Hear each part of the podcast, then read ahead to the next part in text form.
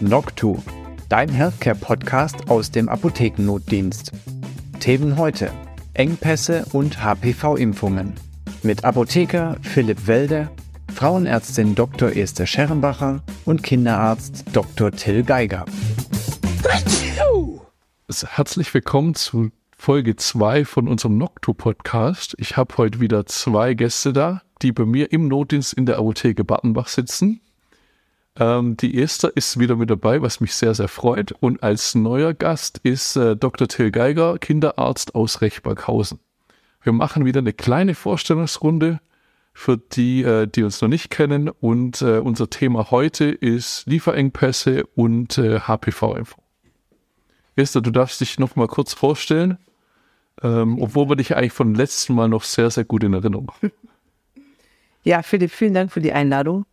Ich freue mich auch, dass ich wieder hier sein darf und ähm, ich freue mich auf äh, eine interessante Runde.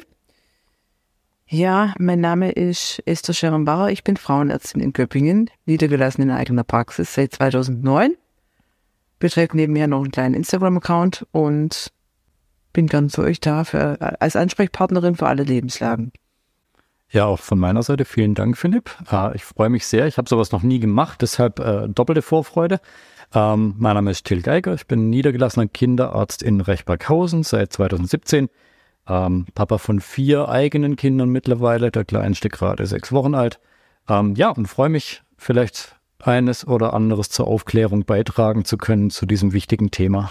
Wir starten ja immer so ein bisschen mit so, ja, was ist euch im Notdienst schon mal vorgefallen oder was waren so Geschichten aus dem Notdienst?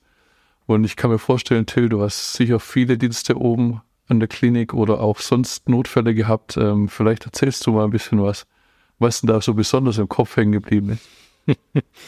Also bei der schieren Masse der Patienten zieht das meiste so vorbei. Äh, was mir ganz nett hängen geblieben ist aus dem letzten Sommer, äh, war so eine Situation, die einerseits war Kategorie, muss man damit jetzt ins Krankenhaus? Eher nein, aber trotzdem irgendwie ganz süß war. Ähm, da war es 10 vor 8, also kurz vor 20 Uhr. Um 20 Uhr ist der Dienst zu Ende. Ähm, man sagt dann im Dienst immer so sprichwörtlich, ja, 10 Minuten vorher kommt nochmal der Bus, und dann kommen nochmal noch zwei oder drei. In dem Fall ist tatsächlich der Bus vorgefahren, da lagen dann aber 23 drin. Das war eigentlich so ein Jugendzeltlager oben auf der Schwäbischen Alb. Uh, und einer von denen hat dann wohl am Lagerfeuer erzählt, ja, nur dass ihr es wisst, äh, ich habe die Windpocken, ne? Und das hat dann der Betreuer mitgekriegt und dann äh, haben sie alle etwas überreagiert, haben 23 Jugendliche in den Bus gesetzt, in den Notdienst gefahren, um jetzt, jetzt sofort abzuklären, ob der wirklich Windpocken hat und die anderen auch. Und sich noch 23 Impfungen abzuholen. Das war dann vom Handling etwas schwierig, aber. Also habt ihr die alle durchgeimpft? Nein, haben wir nicht. das, Was habt ihr da gemacht? Naja, das, was man im Notdienst meistens macht, ne? Zum, zur Beruhigung aller Beteiligten beitragen, äh, darüber aufklären, dass ein Kliniknotdienst keine Impfpraxis ist. äh, und sie wieder selten geschickt, weil keiner hatte irgendwas. Halleluja. Spannende Geschichte. Und neulich war eine, war eine Mutter, ich hatte den Dienst angetreten um 8.30 Uhr morgens und so um halb neun ruft sie an. Also halb, halb neun abends. Also ich hatte schon ja ganz schön viel geschafft. Und dann hat sie mich gefragt, ihr Sohn hat Kopfschmerzen extreme. Und am Telefon, ja, weißt du selber, wenn du schon acht, neun Stunden im Knochen hast, ja, dann, aber die, die hat mir so den Eindruck gemacht, als ob die wirklich ja ums Sorge hat um ihr Kind. Und ich habe gefragt, was sie gegeben hat. Ja, sie hat Ivo gegeben, hat nichts gebracht und sie hat jetzt noch Paracetamol zu Hause. Dann habe ich ihr gesagt, ja, geben Sie jetzt nochmal noch mal ein Paracetamol und wenn es nach einer halben Stunde nicht besser ist, dann gehen Sie in die Klinik. Und wann, dann war das, der Fall für mich erledigt. Ich habe dann meinen Notdienst, meinen Sonntagsdienst fertig gemacht, bin dann morgens um 8.30 Uhr nach Hause gegangen und abends kommt dann meine Frau nach Hause, die dann den Tag geschafft hat und sagt, du, da war eine da war eine Mutter bei mir im Notdienst, die wollte wissen, welcher Apotheker denn da war. Und ich halt so, ja schon ein bisschen, schon mal ein bisschen panisch, was kommt jetzt, beklagen oder habe ich irgendwas falsch gemacht? Ja, die Fanny hat gesagt, nee, er, er ist zu Hause, aber sie, sie kann es auch mir sagen. Dann sagt sie, ja, sie wollte sich nur bedanken, weil sie war dann in der Klinik und zwar eine akute Hirnhautentzündung. Ja, und sie war sich einfach unsicher und vielen Dank, dass man sie anders genommen hat und halt nicht sozusagen einfach auf die leichte Schulter das genommen hat. Mhm. Und da denkst du dann halt sonst schon, ja, eigentlich richtig gemacht, aber wenn dir da halt manchmal was durchrutscht, ja, weil du halt zu müde bist oder weil du sagst, ja, das ist nicht wirklich ein Notfall. Oder du tust es ein bisschen ab, das hat mir schon wieder zu denken gegeben. Ja, klar, das ist das Schlimme in der Medizin. Es ist, also vieles läuft nicht nach Kochbuch, aber was du da jetzt nennst, ist ja schon wieder eine der sogenannten Red Flags. Ne? Also wenn ich heftige Kopfschmerzen habe bei einem Patienten, die auf eine adäquate Gabe von Ibuprofen nicht besser werden, hm. Dann also würde ich mich aus dem Fenster lehnen und sagen, da muss irgendwas dahinter stecken, was also zumindest also eine Konsultation genau. wert ist. Haben wir alles richtig gemacht.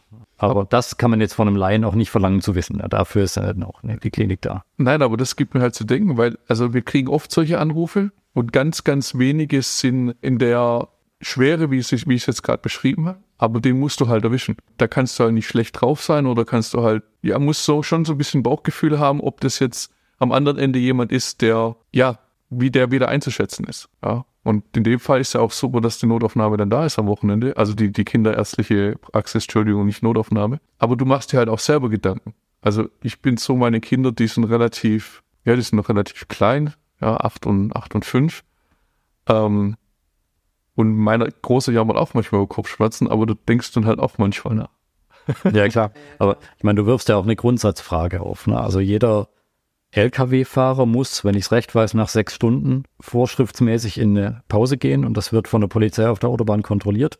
Jeder Arzt, der in der Klinik in der Notaufnahme Dienst schiebt, macht mal standardmäßig zwölf Stunden, bis vor kurzem waren es 14 Stunden, keine Pause vorgesehen. Da kräht dann kein Haar danach, wie viele Stunden der schon in den Knochen hat. Das ist was, was jetzt aus ärztlicher Sicht absolut bedenklich ist, weil wir sind auch nur Menschen, ja, man gewöhnt sich an vieles, man kann vieles leisten, aber jo, wie du sagst, nach neun, zehn Stunden durchhackeln, puh, also da ist keiner mehr so richtig auf dem Posten. Aber das ist ein schwieriges politisches Thema. Ja, ja, klar, aber das ist, ich weiß schon, was du meinst mit dem Anruf, ne? Das sind so diese Wachrüttler, die du, ja, in einer anderen Situation wäre es vielleicht anders laufen, aber einerseits, andererseits denke ich, wäre es auch in anderen Situationen bei dir richtig laufen, weil du ja ein Profi bist und weil du ja auch dieses, diese Intuition, dieses Bauchgefühl hast, ne? Das weiß ich nicht, aber vielen Dank für das Kompliment. ähm, und das spannt vielleicht so den Bogen zu unserem eigentlichen Hauptthema heute, ähm, das Thema HPV-Impfungen, weil das ja eigentlich ja eine Thematik, die, ja, besser kann man eigentlich Prävention nicht beschreiben, meines Erachtens nach. Durch eine Impfung das Risiko, ja, an, an schweren Erkrankungen sozusagen zu verhindern. Also gerade bei diesem Thema ist ja Fluch und Segen und die Schwierigkeit der Prävention in einem drin, weil man es halt wirklich mehr als rechtzeitig machen muss, lange bevor das eigentliche Thema, nämlich der erste Freund, die erste Freundin bei den Mädels und Jungs ansteht. Aber man muss es halt vorher machen, damit es richtig hilft. Und das äh, führt dann viele dazu zu sagen, na ja, das brauchen wir jetzt noch nicht, ist ja noch früh, ist ja noch jung, das Kind. Aber meiner Erfahrung nach, was ich so berichtet kriege, die äh, Teenies, die gehen halt nicht vorher zu Mama und Papa und fragen um Erlaubnis, ob sie ihr erstes Mal haben dürfen. Und sie kündigen es weder an, noch werden sie hinterher direkt Bescheid sagen. Deswegen kann man da nur sehr dafür werben, die, also die, diese Maßnahme einfach rechtzeitig zu ergreifen. Also ständige Impfkommission sagt ja zwischen 9 und 14 wäre genau. Das heißt, du bist äh, dafür, dass man das eher früher als später macht. Ja, definitiv. Es gibt ja keinen Grund, das auf die lange Bank zu schieben. Das, also das Kind profitiert ja nicht davon, wenn ich warte. Ob ich die Impfung jetzt mit 9 oder mit 14 mache, ist physiologisch von den körperlichen Abläufen her völlig egal. Und es werden jetzt nicht alle mit 14 ihr erstes Mal haben, aber wie gesagt, wenn es denn mal passiert ist, ist es so. Und wenn man diese Impfung einmal gemacht hat oder in dem Fall zweimal im Abstand von sechs Monaten, dann ist es erledigt und man kann da innerlich ein grünes Häkchen setzen und das Thema ist durch. Da macht keinen Sinn zu warten und dann hinterher zu sagen, oh, hätten wir mal. 100% Zustimmung. Bei wem schlagen die eher auf? Schlagen die bei dir auf, Till, oder schlagen die auch bei dir auf, Esther, die Patienten? Also bei mir sind es natürlich klar die Mamas, ähm, die mich zum Teil oder die uns zum Teil ansprechen auf die Impfung. Wir haben aber auch, also Teil unserer Philosophie ist es schon auch, die Mamas, die Kinder in dem Alter 9 bis 14 haben, proaktiv anzusprechen und zu sagen, hör mal zu, es gibt diese Impfung ähm, gegen Gebärmutterhalskrebs, wie sie ja immer pauschal genannt wird, das ist halt die Impfung gegen HPV und wir empfehlen, die durchführen zu lassen im Alter zwischen 9 und 14 bei allen Jungs und Mädchen. Und dann merkst du an der Reaktion von der Mama, ja, hat sie sich schon damit auseinandergesetzt, ist sie schon informiert, hat sie sich vielleicht sogar schon impfen lassen? Und die meisten wissen schon Bescheid. Allerdings die überwiegende Mehrzahl bei mir in der Praxis von den Mamas hat ihre Kids noch nicht impfen lassen oder ist jetzt gerade so dabei. Also die wenigsten sagen, ja klar, haben wir schon. Und ich sehe das wieder Till, ne? Also je früher, desto besser. Also wir werden zum Glück auch von vielen Eltern, auch von Jugendlichen äh, aktiv angesprochen, die nach der Impfung fragen. Weil, also für einen äh, rechtzeitiges Gespräch vorher ist planmäßig bei uns schwieriger. Wir sehen die Kinder ja zuletzt planmäßig zu U9, da sind die fünf Jahre alt und danach dann nur noch, wenn die in einem Selektivvertrag sind. Das heißt, da, da, da klafft dann eine große Lücke. Also wenn, wenn die nicht von sich aus drauf kommen oder man mal irgendwie im Gespräch drauf kommt, dann fällt das Thema schnell mal unter den Tisch. Ich verbinde im Kopf HPV hauptsächlich mit, äh, mit Mädchen, aber Stiko sagt ja Mädchen und Jungs soll man, soll man impfen. Wie, wie ist es in der Praxis?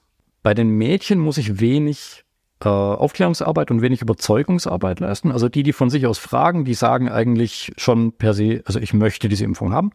Ähm, bei den Jungs muss man da wesentlich mehr reden. Ja, die, die sitzen natürlich erstmal da, die haben auch diesen Begriff gehört, Gebärmutterhalskrebsimpfung und verstehen ver verständlicherweise gar nicht, warum sie das jetzt machen sollen. Ähm, da ist natürlich äh, ein bisschen Aufklärungsarbeit nötig. Die allermeisten lassen sich aber ganz leicht überzeugen, weil also die, die, die Sinnhaftigkeit des Ganzen, die ist schwer wegzudiskutieren. Ähm, also, dass ich so ein Gespräch führe und am Ende steht dann keine Impfung, das ist ganz, ganz selten. Die meisten, die wollen ein bisschen Bedenkzeit, aber äh, da, da passiert es dann auch. Also Risiko Gebärmutterhalskrebs ja extrem zu reduzieren, hört sich ja schon brutal an. Ja, also hört sich brutal gut an auf der einen Seite. An der anderen ist ja das Wort Gebärmutterhalskrebs, da gehen ja alle Alarmglocken an. Ähm, Esther, du hast ja auch Patienten, die im Vorstadium sind, beziehungsweise bei denen man handeln muss, beziehungsweise du hast auch Patienten, die das ja schon wirklich manifestiert haben. Ich würde da gar nicht drüber nachdenken. Also ich würde meine Tochter so früh möglich impfen. Aber was, wie sieht denn das dann aus, wenn, wenn man die Impfung nicht hat und dann diese Erkrankung hat? Brutal, oder? Ja klar, also Gebärmutterhalskrebs ist äh, eine schlimme Krebserkrankung die, wenn sie spät entdeckt wird, natürlich auch zu Tode führen können. Also es ist schon fatal. Und es ist Wahnsinn, wahnsinnig gut, dass man durch die Impfung, also durch eine Impfung gegen diese Viren, tatsächlich Krebs verhindern kann. Klar sehen wir viele Patientinnen in der Praxis, die HPV-bedingt Veränderungen haben am Gebärmutterhals oder an der Scheide oder, oder. Wir sehen nicht unbedingt direkt den Gebärmutterhalskrebs. Es ist ja Gott sei Dank so, dass die Frauen, also die, die Mehrzahl der Frauen ja regelmäßig zu ihren Vorsorgeuntersuchungen kommt. Die Mehrzahl der Frauen, ich weiß nicht, ob das so ist, ich hoffe es jetzt mal.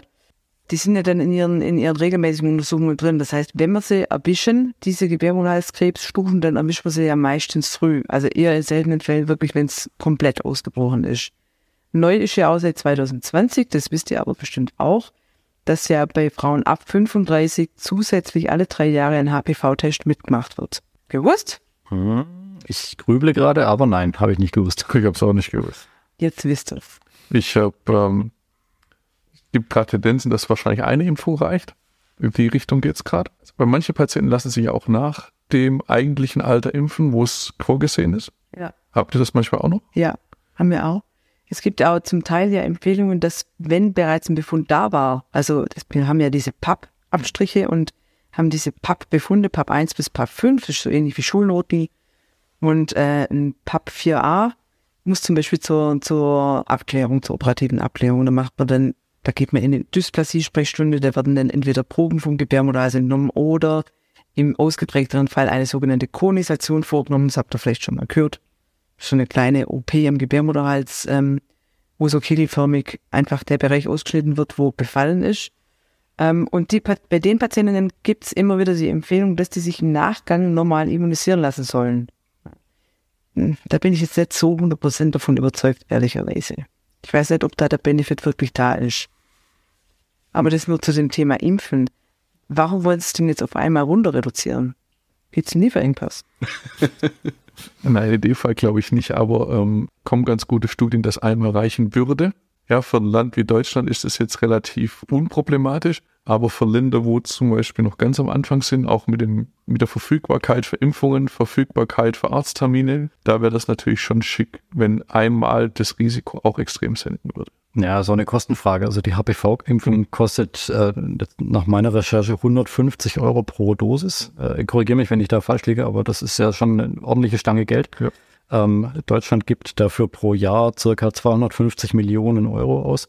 Wenn man das halbieren könnte, das wäre schon, schon schick, wie du gesagt hast. Genau, genau. Also das bleibt spannend und ähm, ja, auf alle Fälle denke ich, dass ähm, ja, dass es eigentlich schon in den Köpfen drin ist. Nur wie er schon sagt, ist das sagt Vorsorgeuntersuchung. Hoffentlich macht das jeder. Jetzt haben wir gerade gesagt, Termine sind eh, pass, eh ein bisschen schwierig. Also da mache ich mir dann schon manchmal so meine Gedanken. Ich habe wahrscheinlich auch Unrecht. Wahrscheinlich macht auch nicht jeder Vorsorge Da gibt es bestimmt Statistiken. Ich weiß, es gab vor ein paar Jahren eine Statistik zur Krebsvorsorgeuntersuchung bei der Frau und da waren ungefähr 33 Prozent der Frauen waren regelmäßig zur Vorsorgeuntersuchung. Gut, man muss ja fairerweise sagen, die, die die Impfung hat, die müsste ja gar nicht zu dieser Vorsorge. Irrtum, das ist das, was ich bei der Impfung immer bewusst dazu sage. Die HPV-Impfung schützt vor zum Beispiel Gebärmutterhalskrebs. Die schützt ja übrigens auch vor den lästigen Kondylomen.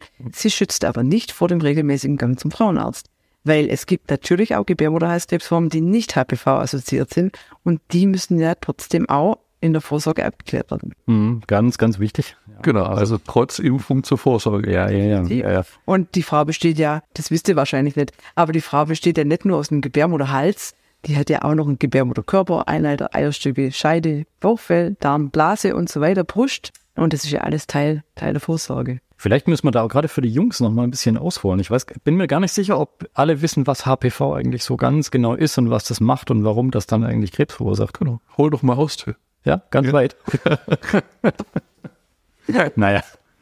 Also, HPV ist das, äh, das HP-Virus. Äh, das ist ein Virus, der äh, in der Bevölkerung, gerade bei den Älteren, ganz, ganz, ganz weit verbreitet ist und der im Üblichen im Rahmen des ersten Geschlechtskontaktes übertragen wird. Das Blöde bei diesen Viren ist, die machen einen erstmal gar nicht krank. Man kriegt kein Fieber, kein Halsweh, äh, merkt also überhaupt nicht, dass man was hat. Äh, die machen einen erst dann viele, viele Jahre später krank. Das heißt, man kann nicht erkennen, dass man sich jetzt da was eingefangen hat. Ähm, außer man kriegt jetzt, wie du gerade gesagt hast, die lästigen Feigwarzen, also die Kondylome, die einem dann am Penis oder an der Vulva wachsen. Ähm, und das lässt sich mit dieser Impfung wirklich ganz, ganz, ganz effektiv verhindern. Naja, also wenn diese Viren dann mal am Körper angekommen sind, dann äh, können die eben diese Warzen verursachen oder eben über die Jahre die Krebsgeschichten. Äh, bei den Damen sind das dann eben die Gebärmutterhalskrebserkrankungen, bei den Jungs logischerweise nicht, aber äh, da hängt ja noch was anderes dran. Die Jungs kriegen dann nämlich einfach einen Peniskrebs oder lästigerweise auch äh, an ganz anderen Körperstellen, nämlich äh, um den Popo herum, also Analkrebs oder im Mund- und Rachenraum. Und das sind nicht wenige Fälle. Also wir reden hier deutschlandweit von vielen tausend Fällen pro Jahr, von denen leider halt wirklich viele tödlich enden oder dann mit wenn sie nicht tödlich enden, zum Beispiel mit einer Penisamputation. Das sind einfach alles Dinge, die man echt nicht erleben möchte. Ja, deshalb kann ich da nur sehr dazu aufrufen, holt euch diesen einen oder zwei lästige Piekser und äh, seid safe vor diesen Sachen. Ich glaube, bei dem Schlagwort Penisamputation hattest du die Jungs auch, dass sie sich impfen lassen, oder? Ja, das ist jetzt meine Schallplatte, die ich da gerade so erzählt habe. da sieht man dann die Gesichter der Patienten gegenüber immer länger werden. Und dann fragen sie eigentlich nur noch, wo sie unterschreiben müssen. Aber ist ja nicht übertrieben. Also das ist ja nun wirklich keine, keine Panikmache. Das, äh, das sind ja alles Dinge, die sich, die sich gut recherchieren lassen. Ähm, da kann auch gerne jeder selber auf äh, ein bisschen auf Grundlagenforschung gehen. Ähm, Jungs genau gleiche Alter wie Mädchen zu impfen? Mhm, Genau, gleiche Vorgaben, 9 bis 14 Jahre. Ähm, in diesem jüngeren Alter sind es zwei Impfungen, die man im Abstand von sechs Monaten durchführt. Auch bei den Älteren ist die Impfung grundsätzlich sinnvoll und richtig. Da ist es allerdings nach aktuellen Vorgaben so, dass man drei Impfungen machen muss. Wie du gesagt hast, die Daten mehren sich, dass eine ausreicht, aber das ist noch nicht spruchreif. Spricht ja wieder fürs frühe Impfen, ne? Mhm, genau. Zwischen 9 und 14 brauchst du nur zwei Piekser und danach sind es drei Piekser. Ja, und wird von der Kasse komplett erstattet in dem Alter.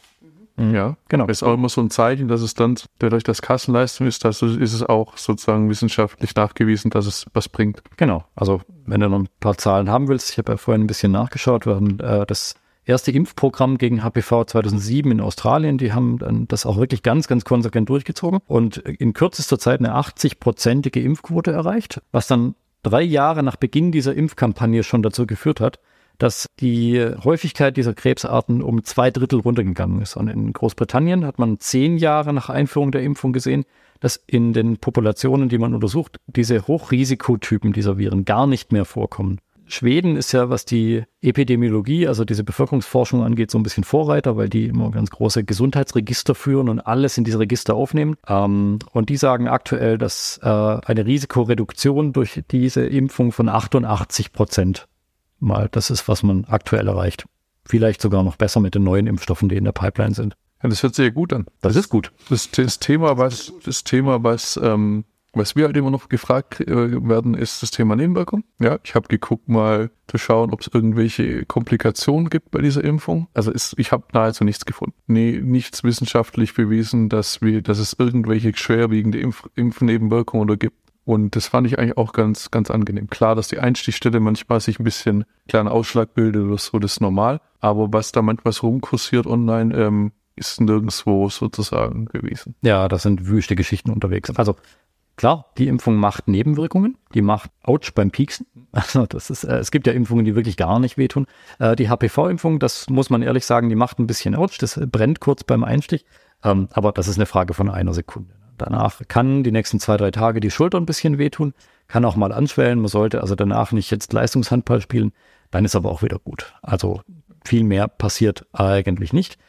Wenn man das jetzt auf Google eintippt, dann wird man allerdings ziemlich schnell äh, darüber äh, darauf stoßen, dass es da auch andere Auffassungen dazu gibt. Da gibt es ein ganz eindrucksvolles Beispiel, was diese, diese Missinformationskampagnen anrichten können. Äh, wir hatten, als der Impfstoff auf den Markt kam, in Japan, was ja ein entwickeltes Industrieland ist, eine Regierung, die gesagt hat, ja, super Sache, das machen wir, das propagiert, das wurde in den Impfkalender aufgenommen und dann ist da eine ganz kleine, aber lautstarke Gruppe von Impfgegnern massiv Strom gelaufen dagegen, hat da ein, eine Unzahl an Videos ins, ins Netz gepostet von äh, irgendwelchen Kindern mit vermeintlichen Gangstörungen. Alles nicht, also fundiert, belegbar. Ne? Das waren halt irgendwelche Kinder, die humpeln. Ja? Keiner konnte jetzt sagen, ja, dieses Kind hat tatsächlich eine Impfung gekriegt. Aber das waren eindrucksvolle Videos und das hat dann zu einer großen Verunsicherung geführt. Und im Zuge dessen hat dann ein, ja, man, muss sagen, ein Kollege, ein Wissenschaftler, dem allerdings mittlerweile seine äh, Akkreditierungen alle entzogen wurden.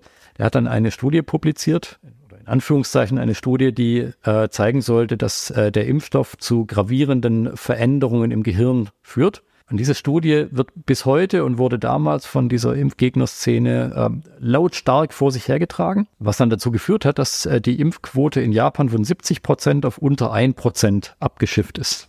Das hat letztendlich keiner mehr gemacht. Das muss man sich mal auf die Zunge zergehen lassen. Ne? Ein entwickeltes Industrieland mit 120 Millionen Einwohnern, das von so einer kleinen brüllenden Gruppe in Geiselhaft genommen wird und die es tatsächlich schaffen, also die Regierung dazu zu bringen, dass die Impfempfehlung zurückgenommen wird und das alles aufgrund einer Studie, wo sich dann hinterher dank einer investigativ arbeitenden Reporterin herausgestellt hat, dass dieser Mensch keine Studie gemacht hat, sondern er hat eine Maus genommen, eine einzige, und hat dieser Maus die etwa hundertfache Dosis des Impfstoffes gespritzt und hat dann das Gehirn dieser Maus untersucht. Oh Wunder, er hat irgendwelche grün gefärbten Veränderungen gefunden.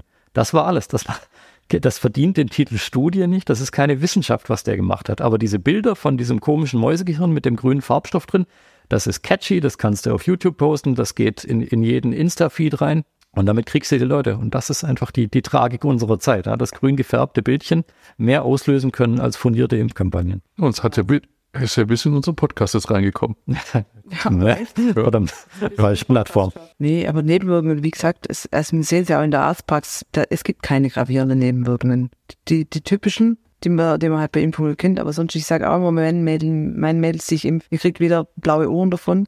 Noch könnt ihr natürlich Gebärmutterhalskrebs und oder Feigwarzen davon bekommen, weil das ist ja auch manchmal in der Köpfe drin, dass wenn man gegen was impft, dass dadurch ja die Krankheit ausbricht. Hm. Ist leider immer noch in vielen Köpfen drin. Mhm. Stimmt, das ist äh, ein, ein Bild, das aus dem äh, aus der ganz, ganz frühen Zeit der, der Vaccinationskampagnen kommt. Da gibt's ganz, äh, ganz schöne äh, Poster von ganz früher, als der äh, erste äh, Kuhpockenimpfstoff produziert wurde, wo sich dann sofort Gruppen formiert haben, die dann Bilder gemalt haben von irgendwelchen Menschen, die dann, die dann so, so schwarz-weiße Flecken kriegen und denen Hörner am Kopf wachsen. Ne? Also dieser Gedanke, der kam mit der ersten Impfung auf und ist seither leider nicht tot zu kriegen.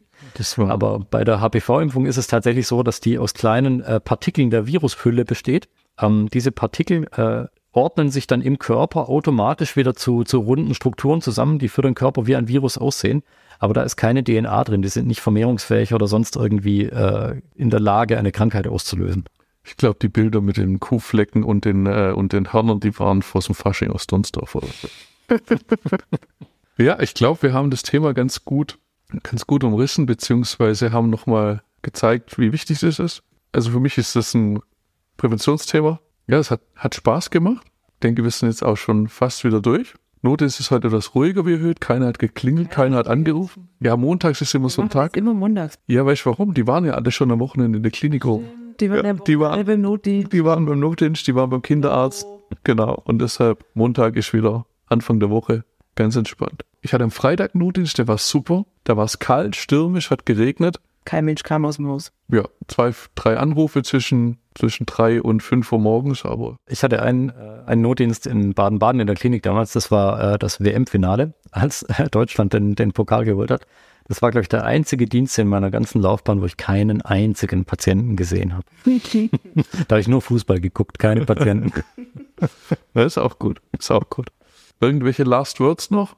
Lasst eure Mädels und eure Jungs gegen HPV impfen. Ich kann es nur immer wieder sagen. Und bei denen, die noch nicht ganz überzeugt sind, kann ich immer nur noch hinterherwerfen, meine Kinder, meine eigenen Kinder werden definitiv mit neun oder von mir aus zehn Jahren geimpft. Es macht Sinn, es schützt, es macht außer einen kurzen Ouch beim Peaks nix. Ja, Lasst es machen. absolut. Liebe Mamas, liebe Papas, lasst eure Kinder impfen im Alter zwischen 9 und 14. Meine wird auch geimpft, meine ist 10. Im Laufe des Jahres machen wir das, wahrscheinlich jetzt im Frühjahr. Und ja, lasst eure Kids impfen, auch gegen alle anderen Erkrankungen, Danke. die mir so empfehlen. Gebt Fiebersäfte nur, wenn sie wirklich nötig sind. Appelliert wieder ein bisschen an eure Eigenverantwortung. Ja, das waren schöne Last Words. Ja, Das unterstreiche ich dick und fett. der Belasmus und ich wünsche allen einen schönen Abend. Danke. Danke, Philipp. Danke, Till.